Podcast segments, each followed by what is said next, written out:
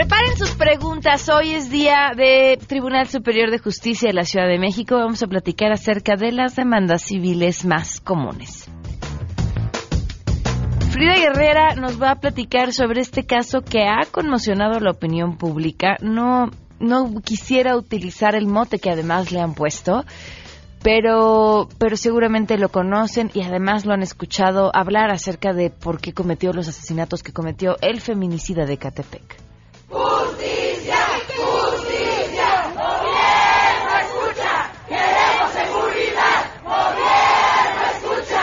¡Queremos seguridad!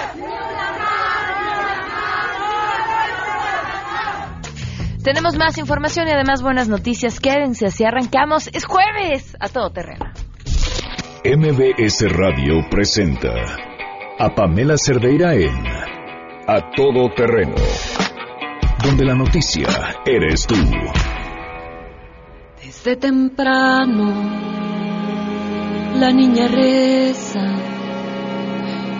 para que su día no sea tan largo y con la luz de madrugada hace limpieza de sus encargos.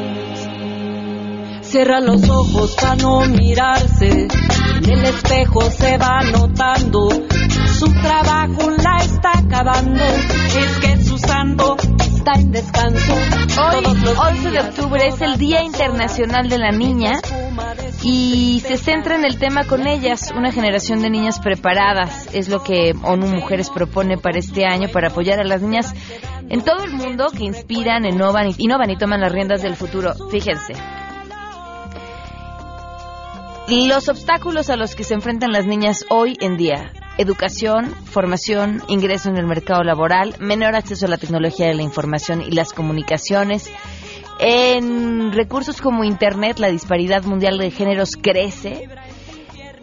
12 millones de niñas este año menores de 18 años contraerán matrimonio y 21 millones de niñas entre 15 y 19 años quedarán embarazadas en las regiones en desarrollo. Si hablamos en nuestro país de los embarazos infantiles, las cifras son todavía más escalofriantes. Y si hablamos además de por qué se dan esos embarazos infantiles o por qué esas niñas no están teniendo acceso a la educación, eh, podríamos irnos de espaldas. De verdad, un tema en el que no hay que quitarle el renglón y en el que además hay que observar en el día a día la educación que damos a quienes tenemos hijos e hijas, porque, porque tiene que ser parejo, si estamos haciendo no diferencias, ¿no? Entre tú sí a esto porque eres niño, o tú no porque eres niña, o tú levántate y lleva los platos porque tú eres la niña, o porque a ti te toca atender, o por, vaya, por, por cosas que además ni siquiera las hacemos con malas intenciones, las tenemos tan nuestras y tan asumidas. El teléfono en cabina 5166-1025, el número de WhatsApp 5533-329585, a todoterreno arroba mbs.com y en Twitter y en Facebook me encuentran como Pam Cerdeira. Por cierto, felicidades Eduardo Rojas, que nos escucha a diario, y a Paulina Palacios, que nos escucha también desde Houston. Un abrazo enorme, muchísimas gracias a Eduardo y a Paulina por escucharnos. Tenemos mucho que comentar y este tema que por supuesto desde hace unos días era importante hablarlo y le agradezco enormemente a pues, la mujer más calificada para hablar de lo que está sucediendo en el país en términos de feminicidios porque los ha seguido y, y, y, convive con ellos hasta a la parte en la que más duelen, hasta hablar con los familiares y acompañarlos en, en, la segunda tragedia, la de tratar de encontrar justicia. Frida Guerrera, es por estar con nosotros en la línea. ¿Cómo estás? Buenas tardes. Hola, Pam. Buenas tardes. Buenas tardes a, a tu auditorio. Pues sí, creo que es un tema que se tiene que tocar y que no debería de haberse, de haberse tocado como se ha estado manejando en todos los medios. Eh, creo que, que estamos cometiendo muchos errores con esto. Pues empieza a enumerarlos. Eh, primeramente, Pam, eh, yo tuve, tengo contacto, tuve contacto con tres de las familias, obviamente. Eh, con alguna de ellas no podía yo intervenir demasiado porque ya habían solicitado el apoyo de otras personas y por ética yo me, me hago a un lado siempre. Eh, me limité a compartir las, las fotos como muchos lo hacemos, como hago con muchas otras víctimas. y pues lamentablemente el enojo de, de, de la familia de Arlet, por ejemplo, es muy válido porque en efecto, hasta a mí me lo dijeron, Frida, porque hasta ahorita, ¿no? ¿Por qué vienes ahorita que ya está muerta, no? ¿Por qué vienen los políticos y toda la prensa a hablar de esto cuando ya está muerta, no? Entonces, creo que es un reclamo válido y lo respeto. Lamentablemente, el manejo de algunas personas que estuvieron cerca del caso eh, no fue el, idóneo. Eh, las autoridades fueron, sí, absolutamente omisas. Toda la información que había se la entregaron a la Policía Regional de Ecatepec, que era la que estaba investigando, y que absolutamente hicieron nada hasta que interviene la Policía Estatal. Y pues bueno, les llevó más de un mes investigar lo que estaba pasando con, con esta coincidencia de, de esta Patricia, que es la mujer señalada como la pareja de este sujeto. Y pues bueno, es como se, se logra empezar a armar el, el, hilo y, logran esta detención, ¿no? Pero ¿qué creo que hemos estado eh, cometiendo? Primero dándole ese mote. Es un sujeto que obviamente es egocéntrico absoluto y es lo que él quería y es lo que le están dando los medios de comunicación, la misma sociedad se está centrando en él. Y no nada más son tres mujeres.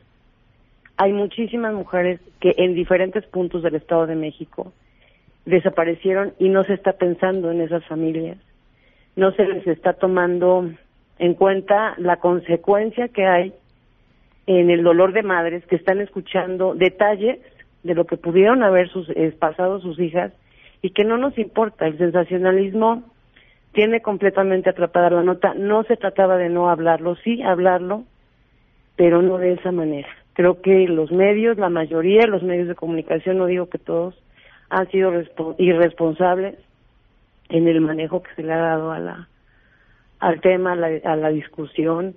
Hubo una declaración de la Fiscalía del Estado de México desde el primer momento que, que aceptó y que dices, bueno, pues es raro porque nunca había pasado, ¿no?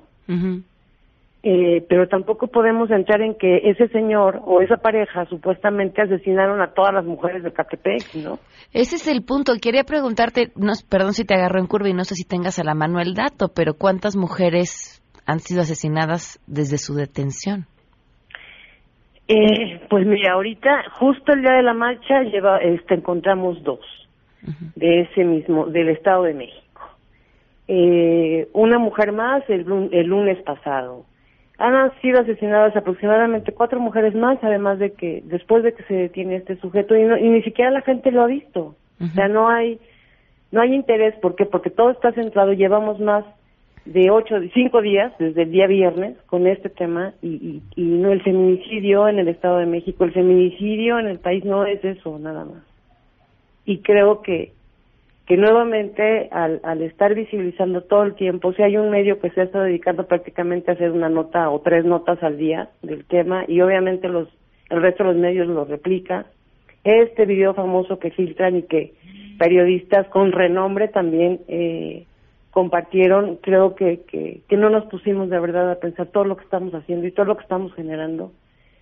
Primero, pues obviamente se ve la, la, la violación grave a, los derechos de este sujeto, que desgraciadamente los tienen como todos, al estar siendo eh, evaluado por un perito con más personas. O sea, eso en ningún lado pasa, ¿no? Si te van a evaluar, te evalúa el perito, punto. No es una declaración, es una evaluación. Y que responsablemente las personas cercanas a feminicidios hayan filtrado esto, creo que, que, pues es ya muy grave, se está violando la presunción de inocencia de un sujeto y pues además de todo el circo que se ha estado haciendo con esto en los medios de comunicación. tienes razón, uno ve el video y puede pensar muchísimas cosas, pero pero jamás nos detenemos a pensar qué sienten las familias de sus víctimas con, con ese video público, así, con esas declaraciones. Exacto, y además de todo, bueno, pues ahora ya con las redes pues van a quedar huellas digitales del tema y, y por lo menos estas tres mujeres que se son eh, víctimas de este individuo tienen hijos y sus hijos van a crecer. Y en algún momento de su historia los niños van a ver, ya adolescentes, adultos, no sé, van a ver eh, cómo es que su mamá fue asesinada, ¿no? O sea, yo creo que tenemos que pensar más allá de la nota, o sea, yo lo estuve haciendo el llamado desde mis redes, por favor no compartan ese video, por favor pensemos en las familias, no son notas, son vidas, son mujeres, son familias completas, y, pues no, el llamado no tuvo eco, eh, creo que en efecto eh, vende mucho este tipo de cosas, este tipo de morbo, y desgraciadamente pues es la sociedad generalizada la que lo está consumiendo, ¿no? Entonces yo sí creo que tenemos que detenernos un poco. ¿Por qué? Porque es mucha la consecuencia. La consecuencia es demasiada. El dolor de las familias es eh, infinito. Una de las familias me decía, Frida, yo no quiero hablar con medios porque ya con lo que se está viendo, lo que estamos leyendo es suficiente. Y para ellos es más importante estar dando fama a este individuo, que además de todo refuerza, Pam, la conducta. O sea, ¿cuánta gente o cuántos hombres o cuántas personas no van a querer imitar esta situación para ser famosos? Sí. O sea, desgraciadamente creo que, que, que se, se está reforzando una conducta, se están haciendo, se está haciendo hasta un sujeto que para estos individuos que puedan tener este tipo de, de inclinaciones es un héroe, ¿no? y aquí lo que importan son las familias. También ellos tienen hijos y hay uno que es mayor, tiene ya una edad eh, considerable que, que también tenemos que pensar qué va a pasar con esos hijos. Van a repetir las conductas por lo que vieron, por lo que sabían que sucedía, porque el niño mayor por lo menos él sabía que algo pasaba y él tiene conductas, pues obviamente o va a tener. esa es otra gran pregunta, ¿eh? ¿Qué va a pasar con esos niños? ¿Qué va a pasar con esos niños? También, entonces, yo creo que tenemos que aprender a reflexionar lo que leemos, lo que compartimos, eh, lo que también eh, eh, como medios hacemos. O sea, yo sé que, que pues son cosas de las que sí se tienen que hablar, pero no así. Se está manejando muy mal el tema eh, o sea, hay medio, hay, hay periodistas que todavía compartieron el video y todavía al siguiente día escribieron el texto tal cual, ¿no? Entonces yo no creo, y son medios que obviamente pues se leen y se ven muchísimo más que Frida Guerrera, ¿no?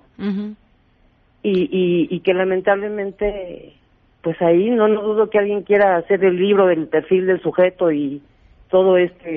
Será cuestión de poco tiempo, verás. O sea, es, es, es de verdad doloroso, Pam, y yo hago un llamado a tu auditorio a que no compartan la información amarillista y sensacionalista, porque además de todos los medios se quedan en el momento que está lo caliente, así, en vulgarmente hablando, en el momento que está el sensacionalismo, y ya no dan más seguimiento, ya no preguntan después cómo está la familia, si les están dando tratamientos, si eh, les están dando respuestas a las otras familias de mujeres desaparecidas, si ya les dijeron algo, si también las llamaron, o sea, no se está yendo al fondo, creo que hay mucho que investigar, hay muchas mujeres desaparecidas, por lo menos cinco diferentes domicilios del sujeto durante estos años, y todo el mundo está centrado en Ecatepec, en Jardines de Morelos, cuando hay muchísimo más, muchísimo más creo que un periodismo de investigación que pueda ayudar también al resto de las familias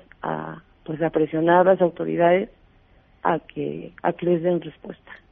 Frida, muchísimas gracias por habernos acompañado esta mañana. Buenas tardes. Al contrario, Pam, gracias y nos vemos en ocho días. Gracias, buenas tardes. 12 con 17, pues ahí está, sobre este tema que sí se ha convertido en el tema de conversación, pero, pero que también nos ¿cómo, cómo decirlo? modifica y no de una buena forma la manera en la que apreciamos lo que está sucediendo. Hoy se cumple en un año, un mes, nueve días del feminicidio de Victoria Pamela Salas Martínez.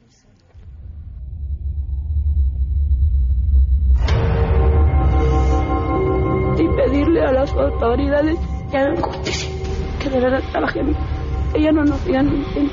Queremos respuestas. Victoria Ponce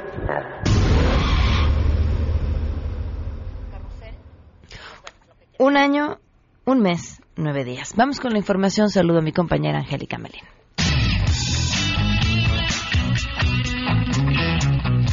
En la Cámara de Diputados, los nuevos legisladores no sufrirán por el llamado gasolinazo y tampoco se preocuparán por parte de los recursos que deberán ocupar para pagar sus viajes en avión. Y es que las medidas de austeridad aplicadas desde el arranque de la legislatura no impidieron que se actualizaran, es decir, que se aumentara el monto de los apoyos económicos para transporte aéreo y hospedaje, también para transporte terrestre, es decir, para el pago de gasolina, de los congresistas provenientes de los estados y que constantemente deben viajar a la Ciudad de México para cumplir con sus labores en San Lázaro. El Comité de Administración del recinto decidió, debido a los constantes aumentos en los precios de los combustibles, ajustar a la alza los apoyos para viajes en avión de los congresistas cuyos lugares de origen se encuentren a 300 kilómetros o más de la Cámara de Diputados, como ejemplo de lo que se llevarán los legisladores como apoyo para su transporte en avión y también por automóvil. En el caso de los legisladores de Querétaro, recibirán un apoyo mensual de transporte terrestre de 25.500 pesos mensuales. Hasta los diputados que viven en la Ciudad de México tendrán apoyo para pagar su gasolina con 7 mil pesos con 80 centavos mensuales. Informó Angélica Melín.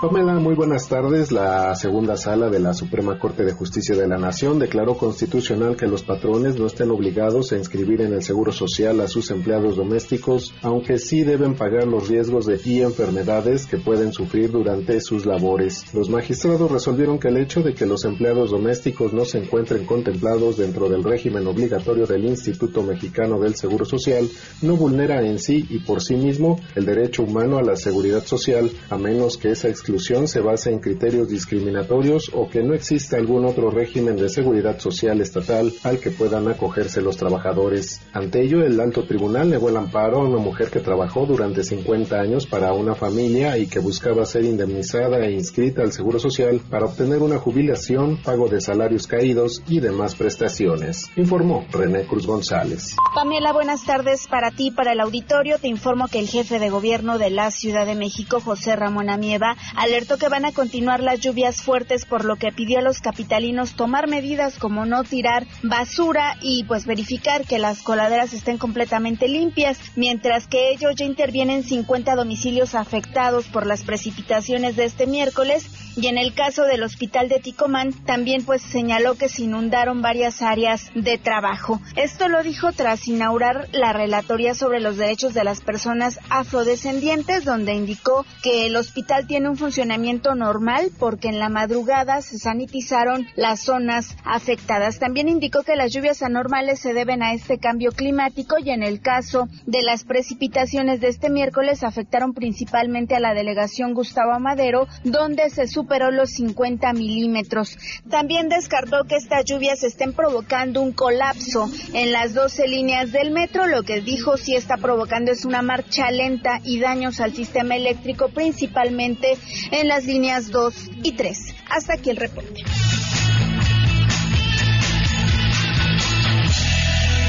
Gracias. Y tenemos buenas noticias. Le doy la bienvenida a la doctora Vivian Phillips, capacitadora del programa de prevención de embarazo en adolescentes, que está aquí. Bienvenida, gracias por acompañarnos. Gracias a ti, Pamela. Y Angélica Arce, coordinadora técnica del programa de prevención de embarazo en adolescentes. Bienvenida, Angélica. Muchísimas gracias, gracias por el espacio. Qué interesante proyecto que están a dos días de arrancar, o sea, comienza este sábado y es una feria informativa sobre sexualidad para adolescentes. ¿Cómo surge la idea de hacerla? Así es, pues nosotros trabajamos en la Facultad de Medicina. Eh, hace en el 2016 se empezó a implementar un programa de prevención de embarazo adolescente dirigido principalmente a, a los adolescentes que están en educación superior. Pero a raíz de eso empezamos a tener también capacitaciones todo este en cuestión educativa de algunos temas muy puntuales como el uso del condón, anticonceptivos eh, y prevención de infecciones de transmisión sexual. Y esto se empezó a llevar a prepas, CCHs, CETIS y CEBETIS.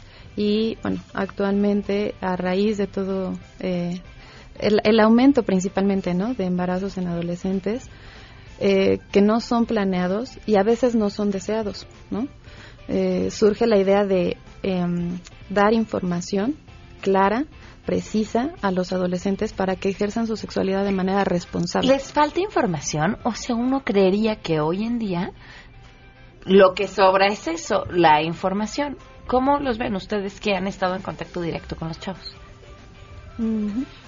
Yo creo que lo que sucede es que la información que están obteniendo no es la adecuada, no es la confiable. Entonces, realmente, esta feria informativa sobre sexualidad para adolescentes y padres de familia va enfocada a darles información confiable. ¿Por qué? Porque es la UNAM quien está organizando este evento y nos estamos basando en la información mm, que está eh, basada en evidencia. No es información que sacamos de, pues, de cualquier página de internet, sino información que van a proporcionar expertos y eh, bueno, van a ir varias instituciones que se van a encargar de... Oye, y a los papás eso también me parece muy interesante porque además somos los primeros que no sabemos ni cómo empezar a abrir el tema con, con, los adolescentes. Sí. Hay una plática eh, que la va a dar la doctora Verónica, se llama justo eh, Cómo hablar de sexualidad con tus hijos. Ella trabaja en la Facultad de Medicina, en el Departamento de Salud Sexual, digo, de Salud Mental y Psiquiatría y justo es eso, ¿no? Yo creo que a algunos adolescentes les cuesta un poco de trabajo llevar ese tema eh, con los papás, pero tú también, ¿cómo le haces si tienes un hijo y cómo te acercas a él y abordas ese tema? Claro. Entonces, esta feria en, particular es tanto para los adolescentes, para los papás e incluso, porque no?, también para profesionales de la salud. Va a ser el sábado 13 y el domingo 14 de octubre, de las 10 a las 4, la entrada es libre. República de Brasil número 33, esquina Venezuela, en el centro histórico. ¿Podemos consultar el programa en alguna página? Sí, estamos nosotros en Facebook.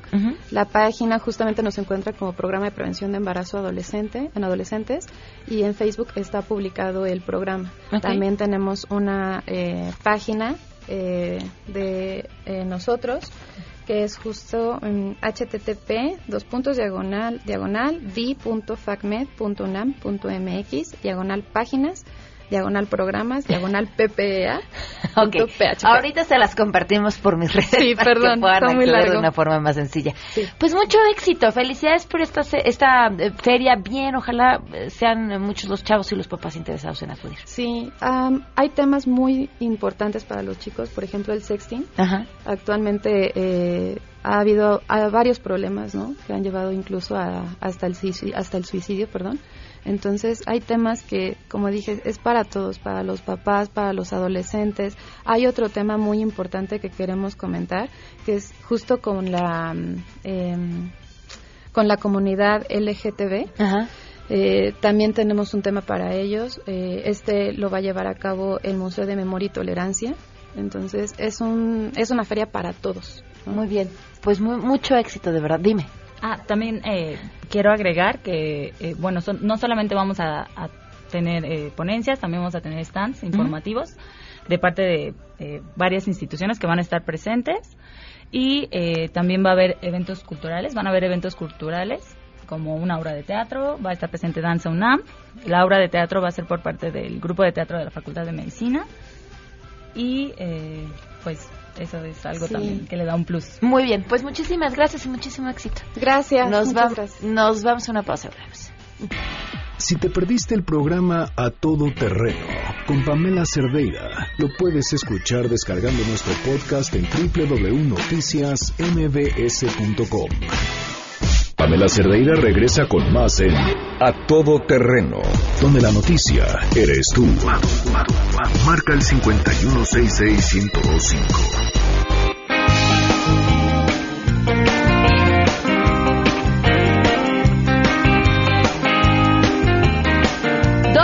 34 minutos, continuamos a todo terreno. Le agradezco enormemente al juez Alejandro Pérez Correa, eh, juez 55 de lo civil del Tribunal Superior de Justicia de la Ciudad de México. Gracias por estar aquí, bienvenido. A sus órdenes. Justo le preguntaba en el corte cuándo son las épocas del año en las que más demandas hay y me decía al regreso de las vacaciones. Al regreso de los periodos vacacionales que tiene el tribunal, que son de, en el mes de agosto y en el mes de enero. Y, y me decía, obedece exclusivamente a que los despachos siguen trabajando y, el, y los juzgados se van de vacaciones. Sí, paramos definitivamente en cuanto a la a la producción y generación de la justicia, paramos en esos de manera seca y ellos mientras siguen elaborando sus, sus asuntos y ya nos presentan regresando. Quiero aprovechar que recordarle al público los teléfonos y el número de WhatsApp porque siempre en estas secciones cuando más preguntas hay 5166-1025 y el número de WhatsApp 5533329585. Ahora estamos hablando de demandas civiles. ¿Cuáles son las demandas civiles y cuáles son las más comunes? Mira, las demandas civiles básicamente son las situaciones que se presentan respecto derivado de contratos, por lo general. Y por situaciones de derechos reales, como la propiedad, como el usufructo y situaciones de esa naturaleza. Esas son las demandas de carácter civil. Las demandas que más se presentan a lo largo y a lo ancho del, del año para el tribunal son, en respecto en materia civil, son juicios este, ejecutivos, juicios especiales hipotecarios, controversias de arrendamiento, reivindicaciones, eh, otorgamiento y firma de, escrituras. Y esas son básicamente las que más tenemos nosotros. ¿Qué es un juicio ejecutivo? Un juicio ejecutivo eh, tiene dos vertientes. El primero es que puede ser civil o puede ser mercantil. El juicio ejecutivo civil parte del principio de que tienes un documento que trae pareja de ejecución. Este traer a pareja de ejecución significa como consecuencia que ella tiene la obligación de cumplir determinadas situaciones y no las cumpliste y están consagradas en un documento. Por lo que hace el ejecutivo mercantil tiene la misma naturaleza. El único cambio que presenta es que es celebrado entre comerciantes, que es lo que tú conoces como pagarés. A ver, hablábamos de contratos, ¿no? Sí, cualquier contrato es válido. Si yo ahorita decido eh, rentarle a Janine la silla. Sí, claro. Y eh, bueno, vamos a ponernos de acuerdo, este, y aquí vamos a firmar entre tú y yo y nos agarramos a dos testigos ese papel hecho con nuestras palabras, con nuestros testigos, ¿es válido para irnos a un juicio? Sí, desde luego. Desde luego, los contratos eh, tienen una esencia propia y la esencia propia es el acuerdo de voluntades. Esto es que los dos sujetos quieran obligarse en los términos que quieren obligarse. Obviamente, si ustedes realizan un documento en el que lo hagamos con palabras naturales para, para el vulgo, significaría que tendríamos, si es medio complicado, tendríamos que interpretarlo, pero si es claro, en la forma y términos que lo establecieron las partes, es válido, por completo. ¿Qué pasa, por ejemplo, cuando alguien le firmaron una serie de pagarés y de pronto, pues, ¿qué crees que sí? Ahora sí que sí debo, pero no tengo. ¿Qué sigue? Se debe de demandar. Eh, se lleva a cabo la demanda y a consecuencia de una demanda, eh, si el juez admite esa demanda, ordenará que se realice una diligencia. En esa diligencia comenzarás primero por requerir el pago de los documentos. Si no se lleva a cabo el pago de los documentos, se pasa a la siguiente fase, que será el, el, embargo de bienes que garanticen el adeudo. Eh, ¿Puede alguien iniciar una demanda sin tener un abogado o implicaría además la contratación de un abogado para hacer la demanda? ¿Cómo es ese acercamiento pues de la sociedad en la calle hacia la justicia? Eh, mira, normalmente sí, bajo la esencia que usted lo maneja, sí, sí se podría realizar una demanda sin necesidad de abogado. Pero la situación es que obviamente necesita el, profesional en la materia para que te, sepa los, los puntos frágiles y los, y los elementos que debe de llevar una demanda y cómo estructurarla. ¿Por qué? Porque si yo realizo una demanda, eh, y la presento, no tengo la certeza del apoyo jurídico que debe de tener. Entonces, me consigo el abogado, voy y levanto una demanda porque Janine no me ha pagado mis pagares por la silla que le renté, carísima, por cierto. Eh, el juez lo admite y van y le piden a Janine que pague. Y ella dice, pues no tengo, ¿qué pasa? Se procede al embargo de bienes. Okay. Ese embargo es, no es otra cosa que una situación porque el juez ordena que se retengan bienes para garantizarle a quien promovió la demanda que si es procedente la demanda, con eso se le van a pagar, si no paga el deudor. ¿Cuánto tiempo lleva todo esto? Hay eso, eh, un esquema y un, prototipo a decir medio complicado. Y diría por lo siguiente, porque por, por si nos vamos por tiempos que la ley me maneja, presumiblemente son tiempos rápidos. Hablaríamos de que para los juicios normalmente llevados, la ley los vincula en seis meses, ocho meses. A conclusión con sentencia. pero son situaciones que se presentan de hecho y si no encuentran al demandado, si está cerrado, si regresan, si hay argucias, si suben, si bajan la contestación, etcétera, la carga de trabajo que presenta el mismo tribunal, se alargan mucho tiempo. Ok. ¿Cuáles son los embargos más comunes y cuál es ese proceso de embargo? Los embargos más comunes son sobre juicios ejecutivos mercantiles. Este, el proceso, lo, lo, decía yo, es que llegue el actuario, este, haga una situación propia de requerimiento de pago y si no, entonces el, primer, el primero que tiene derecho a designar los bienes para el objeto del embargo es el propio demandado o el obligado. Si él no los, no los señala, entonces quien ejercitó la acción o el actor, que lo llamamos así, será quien en su momento pueda tener el derecho a designar los bienes. Los bienes, eh, el embargo como tal es pues solamente el quitarle la, la posibilidad de disponer de los bienes, eso es para venderlos o para transmitirlos a otras personas, para que a través de ellos se garantice que se va a pagar. se va a hacer ese pago. Se va a hacer el pago. ¿Qué pasa si esa persona no tiene un solo bien? Este, mm, si nosotros llegamos a la ejecución de sentencia y es procedente, se tienen hasta 10 años para llevar a cabo la ejecución de la sentencia. Esto quiere decir, no es necesario que tuviera, en estricto sentido, no es necesario que tuviera en este momento bienes, esperaríamos con posterioridad o el actor esperaría con posterioridad y ya después señalaría bienes. Y en la práctica, juez, ¿cómo se resuelven normalmente estos casos? ¿Así? Sí, así.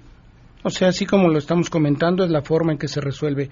No, llegan a acuerdos antes. Sí, este, el objetivo natural de todo proceso es solucionar conflictos. Eh, lo que pasa es que pues están polarizadas las partes, ¿no? Entre que uno establece si te debo, el otro no te debo, entonces chocan muchas veces. Limar las asperezas entre ellos a veces es difícil, pero consiguiéndose limar las asperezas sí se llegan a muy buenos convenios. Claro, y sí es cierto eso que dicen que más vale un mal arreglo que un buen pleito, ¿no? Desde luego, ¿eh? Desde luego.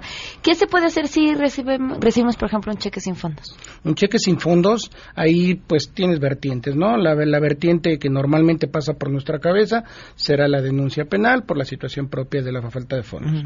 Pero civilmente tienes la acción para ejercitar eh, la, acción de, cambio. Esta acción de cambio significa que yo puedo llevar a cabo una demanda y a través del embargo y de un procedimiento que llevas se llega a la conclusión de que te deben de pagar. Ok, y es mucho más ágil, supongo, que irse por la vía penal. Sí, porque son dos ramas totalmente diferentes. ¿Qué pasa por la vía penal? La vía penal debes de, comprobar que efectivamente se actuó con la situación propia de, de, tratar de, valga la expresión, de verte la cara para no pagarte. ¿Cuáles son las consecuencias cuando alguien no cumple, por ejemplo, un contrato? Eh, las consecuencias serán eh, si es del cumplimiento necesario del contrato y volvemos al mismo punto de partida que es necesito llevar a cabo este una demanda para que el juez conozca del asunto y resuelva el conflicto. A ver, preguntan en WhatsApp, ¿y si firmé un documento que no leí? Ay. Ay. Este, Ay, Martín. Pues diríamos eh, lo natural, ¿no? O sea, la falta de lectura del documento es causa que se puede imputar a quien no lo leyó.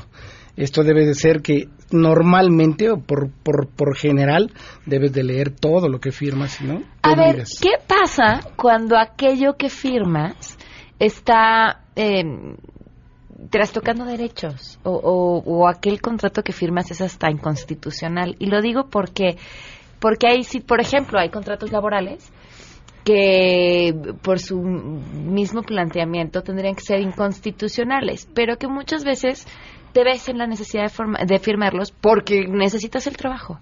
Sí, ok. Mira, la situación es lo siguiente. Eh, yo partiría de dos elementos. El primero es, si tú firmas un contrato eh, bajo una necesidad, puede ser que eh, la voluntad te la hayan arrancado por la misma necesidad.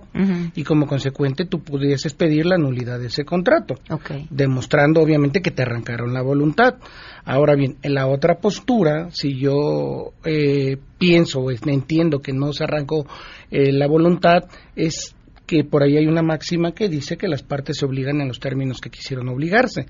Entonces yo tengo las dos vertientes. Si a mí me arrancaron la voluntad, tendré la obligación y la necesidad de hacerlo saber para que un juez determine si me arrancaron la voluntad, y no es válido ese contrato. Okay. Por, otro lado, si yo no me di cuenta, como es del comentario de tu radio escucha, en el sentido de que lo firmé sin leerlo, me obligué en los términos que dice el contrato, aunque no lo haya leído. Sí, sí, bueno, es que ya no leerlo, sí, ahí sí, pues sería imposible que algo te, te, te, protegiera contra ese, ¿no? Eh, pero dice aquí, ¿se puede consultar el expediente uno mismo sin necesidad de abogado? Sí, sí desde luego que sí. Eh, a ver, espera, déjame ver otra pregunta. en ocasiones llevan abogados especialistas en divorcios o jueces, me parece. Me gustaría saber si pueden dar algún contacto para que pueda recibir una asesoría. Mi hermano lo necesita.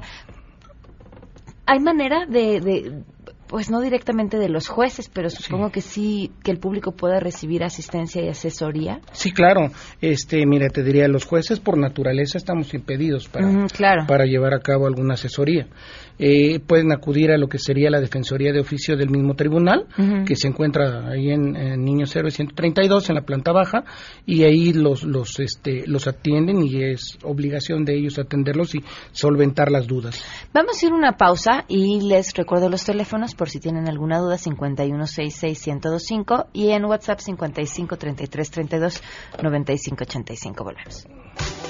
Queremos conocer tus historias. Comunícate al 5166-1025. Pamela Cerdeira.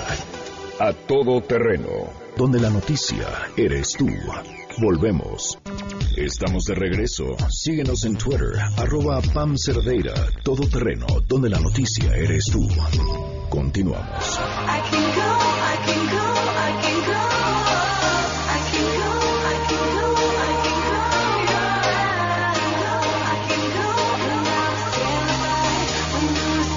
Yo aquí ya quejándome con el juez, ¿verdad? De las cosas que suceden. Estamos platicando con Alejandro Pérez Correa, juez 55 de lo civil del Tribunal Superior de Justicia de la Ciudad de México.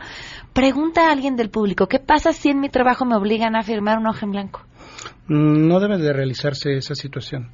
O sea, está prohibido esa circunstancia. O sea, no podría realizarse y de hecho este hay por ahí criterios de la corte que establecen que es algo indebido que te hagan firmar una hoja en blanco. Pero te hacen firmarla y la vas a firmar, volvemos a lo mismo, porque necesitas el trabajo. Sí, pero volvemos al punto de partida que nos quedamos con el corte anterior, que es te arrancan la voluntad y no puede ser. Está viciada tu voluntad. Y saben que sí creo que es bien importante eh, conocer nuestros derechos. Sí, muchas veces pareciera que uno va con, con, la pistola en la cabeza. Sí, claro. Pero entre sean más quienes digan, no, esto no, y esto no lo voy a firmar porque esto no está bien. Eventualmente esos empleadores encontrarán que no lo pueden aplicar porque no van a encontrar empleado alguno que acepte ceder sus derechos a cambio de un empleo. Sí, porque no son condiciones, son, son situaciones de imperarte, eh, inclusive la violación a tus propios derechos, ¿no?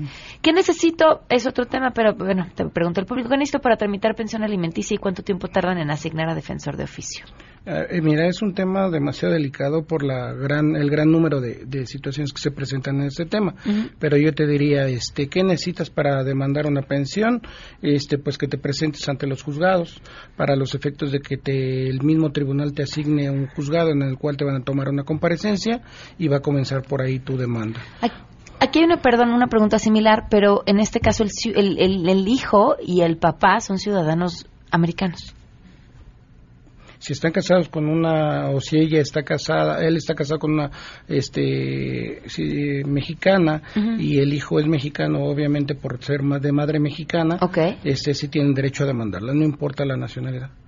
Eh, preguntaba a alguien del público en dónde se consultaban los expedientes y decía, bueno, es que fue en el juzgado territorial en Coyoacán. ¿Hay algún lugar donde tenga que estar concentrada toda la información? Sí, desde luego. Hay una concentración de todos los expedientes que es el archivo judicial del tribunal.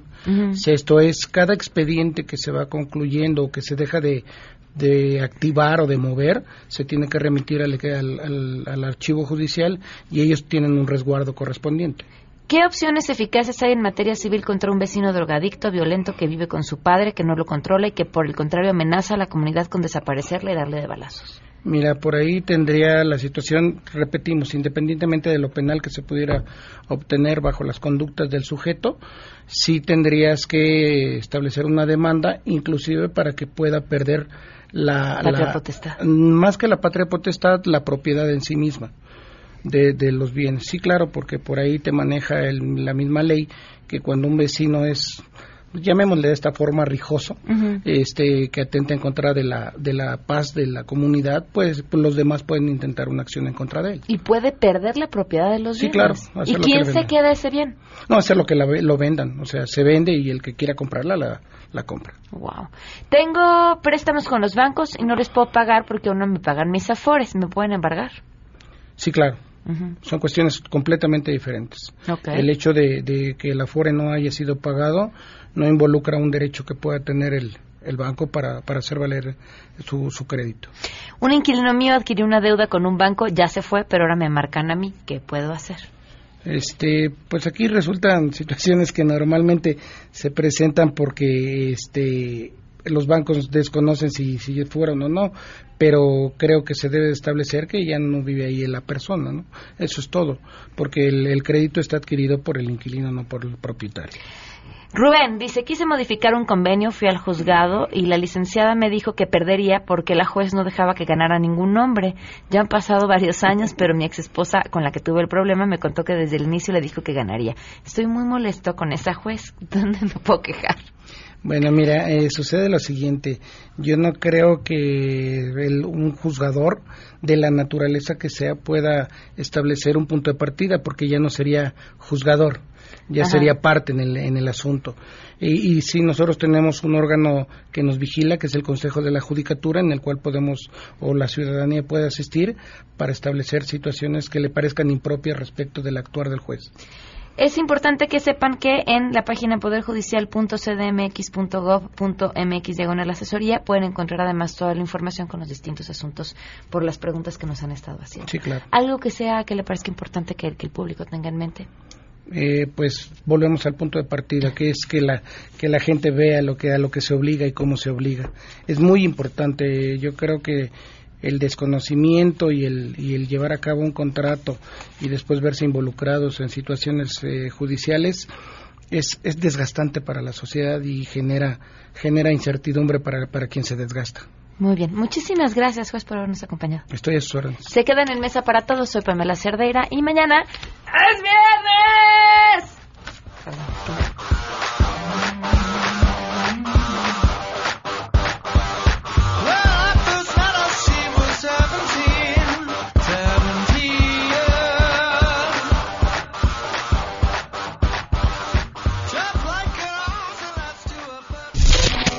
MBS Radio presentó a Pamela Cerdeira en A Todo Terreno.